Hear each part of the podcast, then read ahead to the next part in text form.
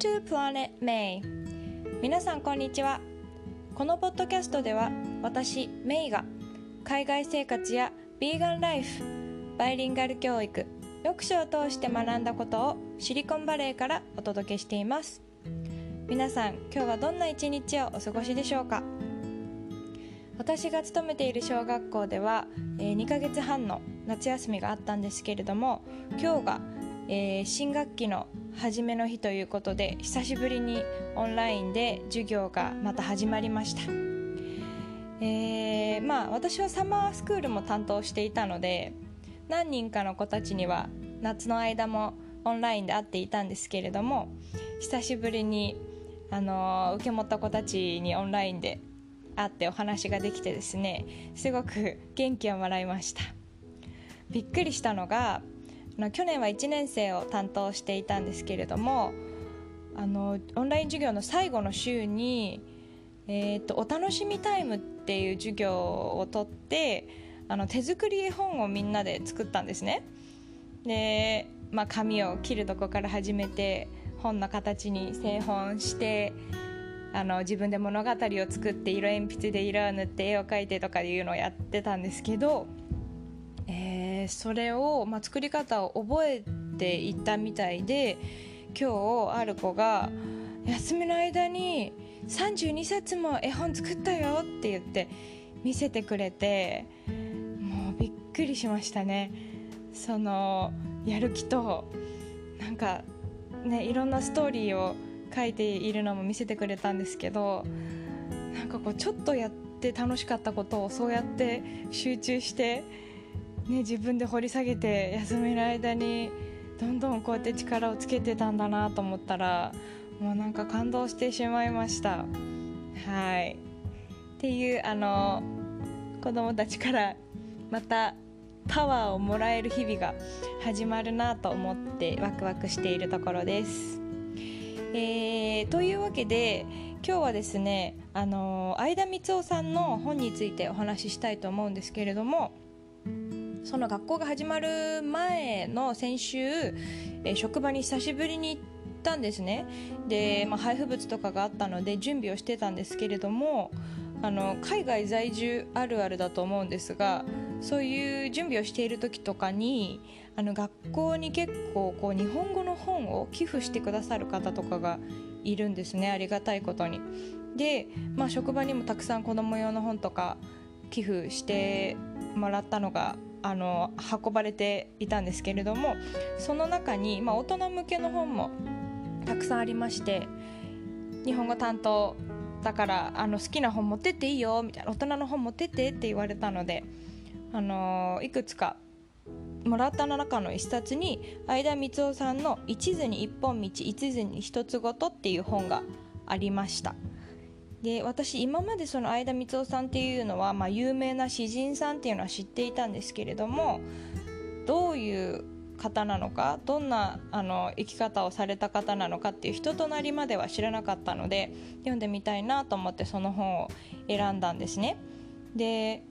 その中でですねあのお兄さんを2人戦争で亡くしているっていうことが分かったんですけれどもその2人のお兄ちゃんあんちゃんのエピソードがよく書かれていたんですけれどもその中の一つとしてこのお兄ちゃんがよく紙芝居に光雄さんを連れてってくれたそうなんですね。ただ光雄さんのお家はまあ、あまり裕福ではなかったので紙芝居を見るお金がなかったそうなんです。だからいつも後ろの方で売っている飴を買わずに黙ってタダで見ていたそうなんですね。でもある時紙芝居屋のおじさんにそのタダで見ていたのがバレてしまってお兄さんがみんなの前に引きずり出されてそのおじさんから殴られるっていう事件が起こりました。で光雄さんはその時3歳4歳だったそうなんですがお兄ちゃんが殴られるのを見ながら自分が泣いたらきっとお兄ちゃんも泣き出しちゃうだろうからって言ってぐっとこらえてあのそれをね見守ってたっていうその思い出が書かれていたりしてですねすごくあのー、うん、大変な時代だったんだろうなっていうふうにも思いました。でそのお兄さんがある時大きくなってからですね戦争に行く前に光雄さんの足袋に穴が開いているのを見て足袋の穴は恥ずかしくないその穴から太陽を見ろって言ったそうなんですね。でその頃に「心に太陽を持て」という誰かの小説があったからそれをまあちょっと使って言ったんだろうって書いてあるんですけれどもいつでもその穴から太陽を見ていてくれってお兄さんが言ったそうなんですね。どんなにひもじくても卑しい根性にはならないでくれ。貧すれば鈍する。と言うけれども決して鈍しないでくれっていうふうに言っていたそうでうんなんかそういうお兄さんを見てそしてお兄さんがすごくあの才能もあって勉強もよくできてっていう2人のお兄さんが戦争で、ね、亡くなってしまったっていうことで、うん、生き方について光雄さんはその後とても考えるようになったそうです。自分はどうやって人生をこう生きていこうかみたいなことですね。であの心に残った部分と心に残った詩をちょっと紹介したいんですが心に残った部分は人生人間一生を通してみないと何が幸いだか分かりません。若い時の一度や二度の失敗で自殺したりくじけたりしてはいけませんねって書いてあって、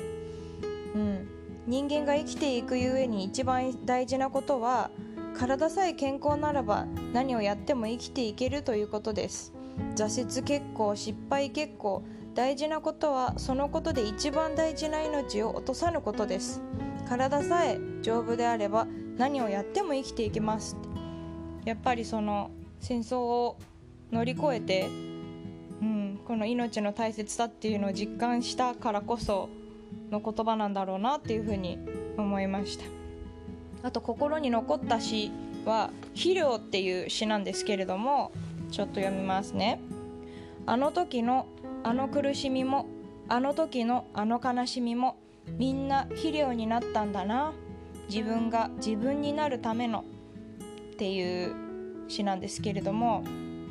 私もそれを読みながら、まあ、いろんなことを、ね、自分の経験を思い出してたんですけれどもこう一つ私がすごく、まあ、悔しかったことで、まあ、高校の高校受験に失敗してしまったんですね。私自身が。ただまあそんなに本当に一生懸命、うん、勉強、まあ、足りなかったんですよね。してるつもりだけど足りなくって。で結局第一希望じゃなかった学校に進んだんですけれども。そこでまあその学校の進んだ先が英語コースっていうコースでいろいろなバックグラウンドがの子とか、まあ、帰国子女の子とかたくさんいる中でその英語を勉強するっていう環境に身を置くことができて最初はすごくもう辛かったんですけれどもただまあそうやってねいろんな人に出会って、まあ、すごい悔しい思いもしてあの同じなんだろう日本人だけれども帰国子女だからって言ってこう、まあ、優しくない子もいたんですよね。ただそういう辛い思いをした人本当に辛い思いをした人とか本当になんだろう自分がそういう挫折の経験がある人っていうのはあの人に対してもすごく優しいなっていうのもその時学んだんですけれども。でまあそういう経験があったからこそ今こうやって海外で働くようになったなっていうのも思いますし、うん、っていうことをちょっと振り返っていました。まあ今そのコロナでね海外旅行もできないですし日本にいる家族とかあの他の国に住む友達に会いに行くこともできないんですけれどもでこれからもね辛いこととか苦しいこととかたくさんあるんじゃないかなって思うんですけど、まあ、こうやっていつかねそれが自分になるための肥料になったんだなっていうふうに言えるなら、うん、今はまあ本当に健康でいることを一番にして前を見て進んでいきたいなっていうふうに思いました。はい。なので皆さんも熱中症にも暑いので気をつけて健康に過ごしてください。はい。それでは最後まで聞いてくださってありがとうございました。See you next time!